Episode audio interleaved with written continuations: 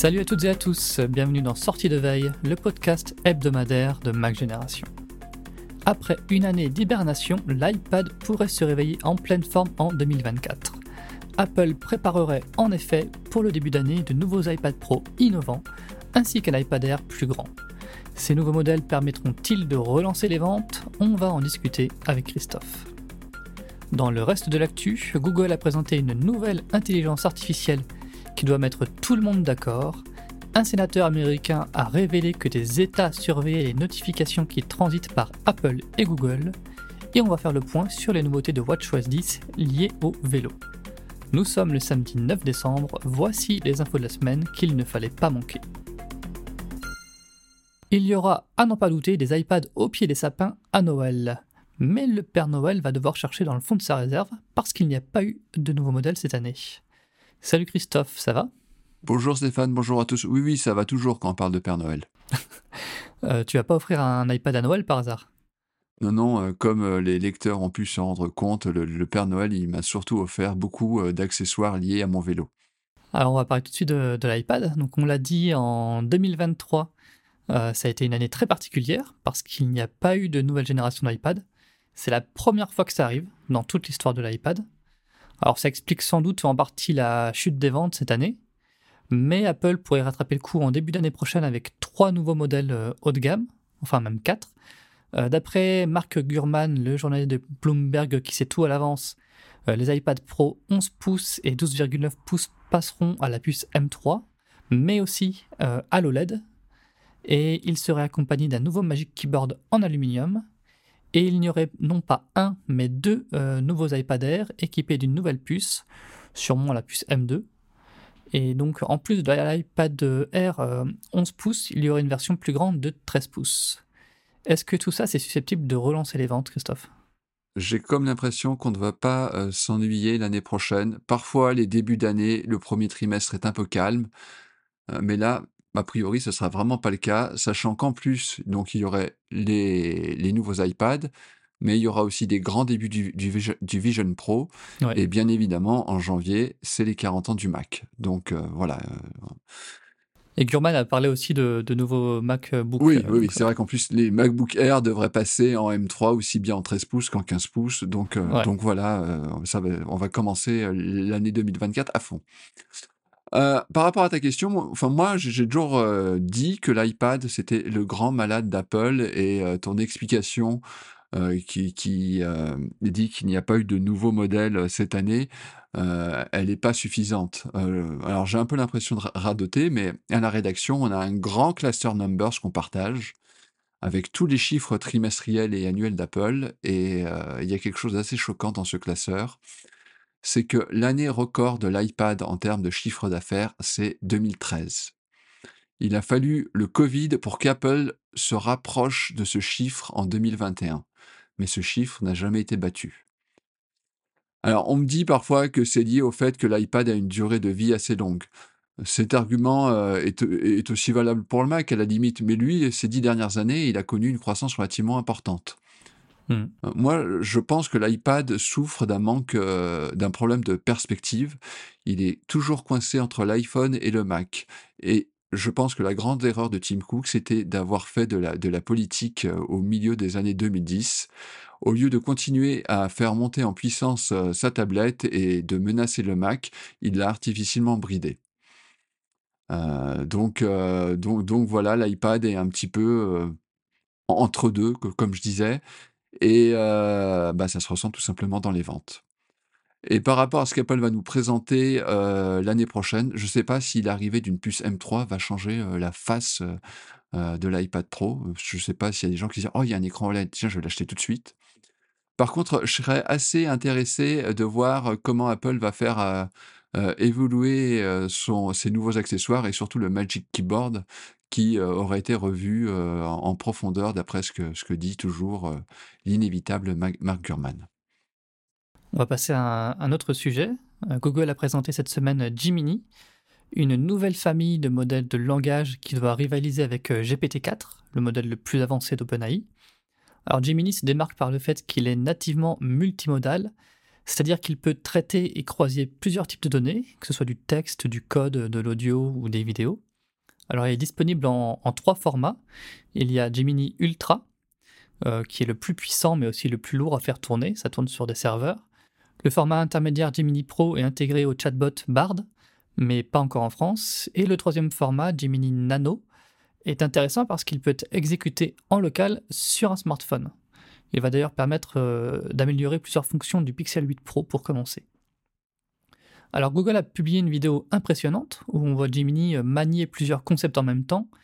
Euh, L'IA comprend ce qu'une personne dessine au fur et à mesure, elle crée un jeu à partir d'une carte, où elle reconnaît encore des gestes.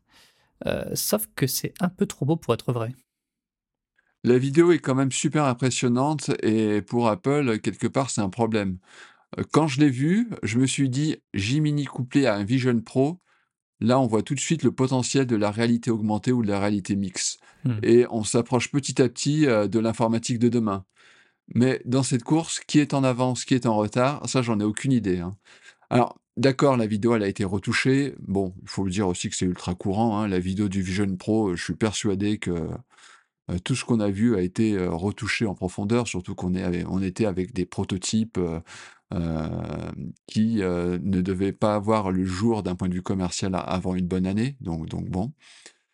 Mais je pense que le plus important, c'est qu'il faut mettre tout cela en perspective. En 2015, on était content qu'Alexa obéisse avec plus ou moins de succès à nos ordres vocaux pour faire des choses pas très compliquées. Je parle d'Alexa, hein, je ne parle pas de, son copain d'Apple, qui en ce moment, quand je l'appelle et en, lui disant rien, me dit qu'il est en train de faire des requêtes sur Internet et qu'il a trouvé ce que je voulais. De, mieux en mieux. Je pense que je vais finir par faire une vidéo best-of, parce que là, là, il est au sommet de son art. Non, mais sérieusement, la vidéo, d'accord, elle est. Voilà. Elle, est un peu pipotée. Ils auraient pu le dire. Elle, a plus blanc que blanc. Mais euh, ce que montre Google, euh, c'est pas dans un an, trois ans ou cinq ans. C'est vraiment, c'est vraiment demain. Donc, si peut-être c'est dans un an, enfin dans trois mois, six mois, quoi. C'est vraiment, c'est vraiment c'est quelque chose qui sera sans doute euh, possible à, court moyen terme. Et voilà, on s'approche d'une révolution. je pense qu'on ne se rend pas compte des, des implications qu'elles vont avoir dans nos vies. Alors, ce qui est assez marrant avec l'intelligence artificielle, c'est que des fois, il y a des gros trucs comme cela, et il y a plein de petits trucs, on se dit, ah, ça va être pratique. Ça n'a rien à voir, mais par exemple, Antidote a fait la démonstration d'une nouvelle fonctionnalité euh, voilà, quand, on peut ainsi sélectionner une partie de son texte et Antidote, grâce à l'intelligence artificielle, se propose de la réécrire d'une autre manière. Hmm. Mais Google euh, et les autres, euh, OpenAI, Microsoft, parlent beaucoup de responsabilité. Ils ont raison à propos du développement des intelligences artificielles génératives. Euh, là, la responsabilité, ça aurait été euh, simplement de dire bon, bah, on a édité cette vidéo, euh, voilà, on vous présente un, condensé. Ça, ça, aurait été bien que Google précise ça pour qu'on ait confiance voilà, dans ses développements en la matière. Quoi. Ça aurait été le minimum. Tu as tout à fait raison, mais je crois qu'il y a eu longtemps un, affrontement entre les gens qui veulent une utilisation raisonnée, on va dire le principe de précaution avec l'intelligence artificielle, et ceux qui veulent, y aller pied au plancher. Et je pense que finalement, ce qu'on peut déduire de, l'affaire OpenAI, euh, c'est qu'un camp a gagné et je pense que voilà maintenant on va vers une course une course à l'échalote et tout le monde va s'y mettre à fond dans les mois à venir. D'ailleurs, il y, a beaucoup de choses qui se passent hein, parce qu'on parle effectivement des, gros acteurs. Il y a Elon Musk qui cherche en ce moment à lever le plus d'argent pour sa société d'intelligence artificielle. Et en France, voilà, il y a Xavier Niel qui a également lancé une initiative avec des financements relativement importants, en tout cas pour, au niveau français. Mmh. Donc les choses ne vont faire que s'accélérer l'année prochaine, je pense. Effectivement. On va passer à un autre sujet qui n'a rien à voir. chaque année, Apple publie une synthèse des requêtes judiciaires qu'elle reçoit à travers le monde. Alors les informations qu'elle a en sa possession sur ses utilisateurs peuvent en effet être utiles pour des enquêtes. En France, par exemple, Apple a reçu de la part des autorités 1400 demandes euh, environ d'informations au premier semestre 2022. Donc, ce sont des demandes d'infos qui concernent des identifiants d'appareils, des, identifiants financiers ou bien des données utilisateurs, comme l'identifiant Apple.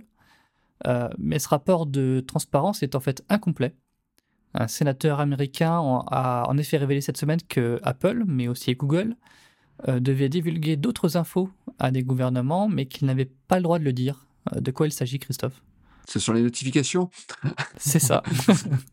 Alors, tout d'abord, euh, une petite explication technique, parce qu'il y a plusieurs manières d'envoyer des notifications. donc voilà, du fait qu'on a une petite expérience dans, dans, le domaine, autant en profiter. Donc, euh, lorsque vous envoyez des notifications, très souvent, vous utilisez un service tiers. C'est la chose la plus courante. Alors, je prends l'exemple de notre application e-génération. Nous, on a un script qui va dire euh, au service en question, bah, envoie une notification, on vient de publier une news. Donc, ce service va contacter euh, les serveurs d'Apple pour notre application iOS ou pour les gens qui nous suivent également via Safari. Il va, ce service va également euh, contacter les serveurs de Google, là pour notre application Android. Et donc, euh, toutes ces personnes vont recevoir, vont recevoir le, nom de la news, une petite image et le, et, et, le lien qui va avec. Ça, c'est comme ça que la plupart des gens fonctionnent. Les, sociétés spécialisées dans l'envoi des notifications push font non seulement payer leurs services, mais elles rentabilisent aussi souvent leur investissement en exploitant les données qui transitent par chez elles. Alors, s'il y a de la data qui est intéressante pour les, pour les courtiers en données, je pense qu'il y a de la data qui est intéressante pour la justice ou pour les États qui surveillent de manière, on va dire, un peu trop rapprochée de leurs citoyens. Alors, j'ai voulu simplifier un petit peu, juste un truc par rapport à notre application e-génération. Nous, on fait les choses de manière un petit peu différente. Le service en question, nous, on a développé notre propre service. Euh, c'est-à-dire que lorsque nous, on envoie une notification à votre iPhone, grosso modo, c'est les serveurs d'e-génération, euh, enfin les, serveurs de Mac génération, qui contactent directement les serveurs d'Apple, les serveurs de Google et autres. Euh, ça a été un énorme chantier pour nous, euh, surtout pour notre pôle technique. Hein. Ça nous a fait perdre beaucoup de temps sur d'autres projets, mais au moins, on sait qu'on est clean par rapport à ça. Mmh. Donc ça, c'est le volet technique. Donc, si l'on en croit les, les, différentes informations qu'on a eues jusqu'à présent, donc il y a différents États qui sont rapprochés de Google et d'Apple pour avoir des informations sur certaines, notifications push. En faisant cela, ils ont réussi à avoir accès à des métadonnées détaillant quelle application a reçu une notification, quand et ainsi quel téléphone et quel compte Google ou Apple associé à la notification.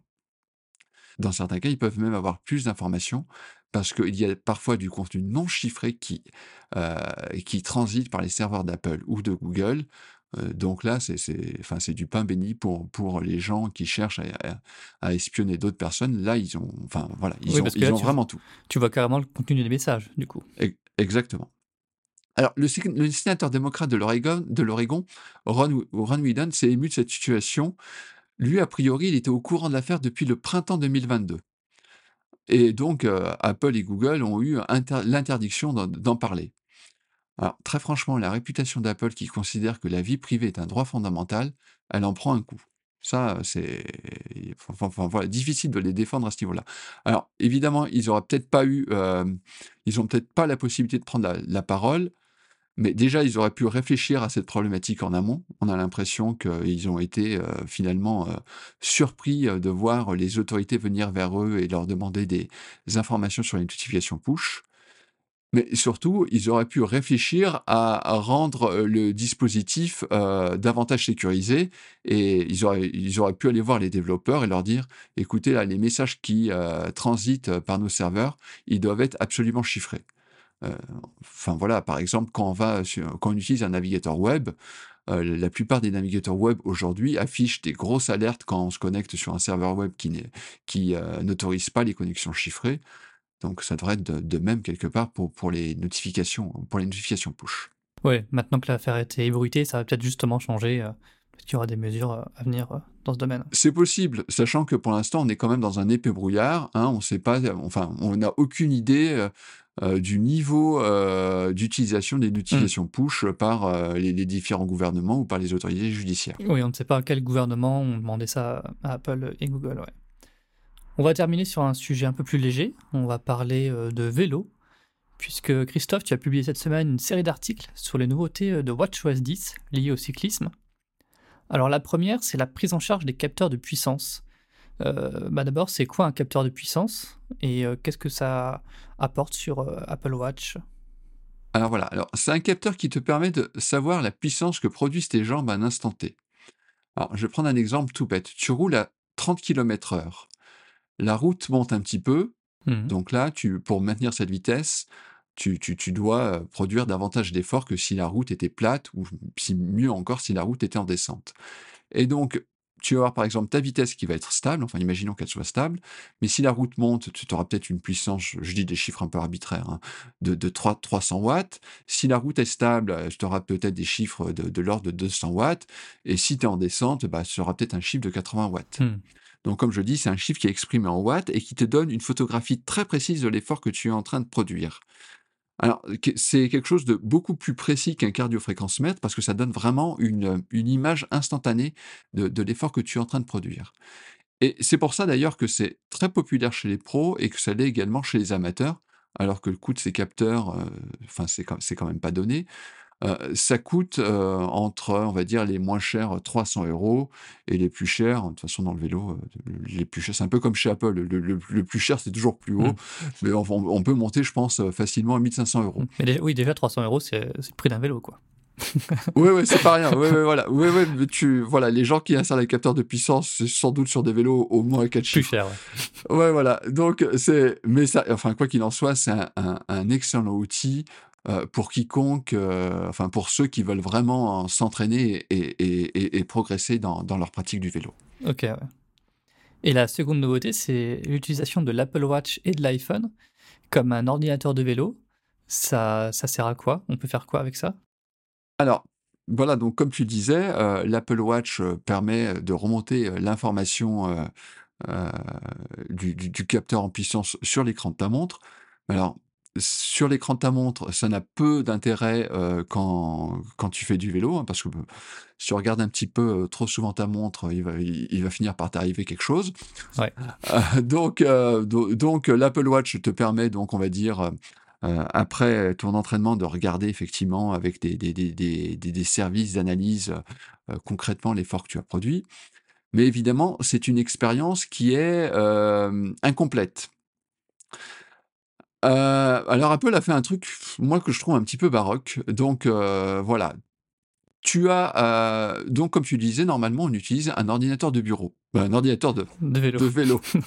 qui est un peu l'ordinateur de bureau de ton ordinateur, de ton vélo, pardon, je, me perds moi-même.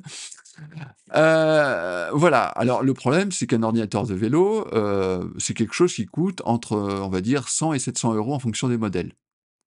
Donc hein, voilà, dès qu'on parle de vélo, euh, les sommes s'additionnent. Euh, c'est finalement bizarre qu'Apple ne soit jamais entré sur ce marché-là.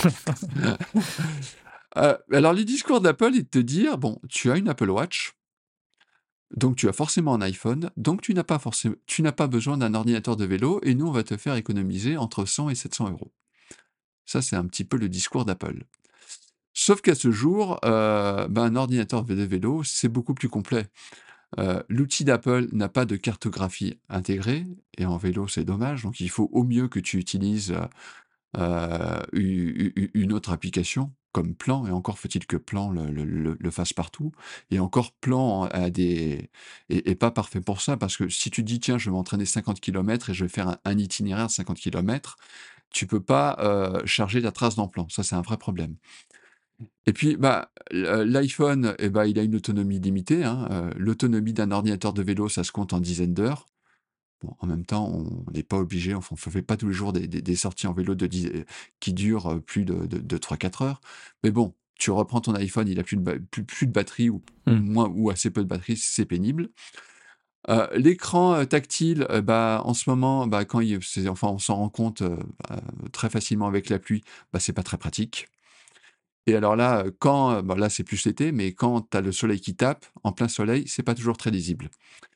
Donc voilà, donc Apple a proposé un truc qui est un petit peu étonnant, mais bon, qui, à l'instant où on parle, en tout cas, n'est pas très pratique.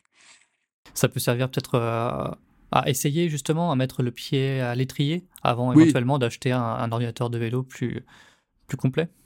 Oui, oui, oui, clairement. C'est, c'est, je pense que c'est comme ça qu'il faut le voir. Enfin, moi, en tout cas, d'ailleurs, euh, je le vois dans ma pratique du vélo.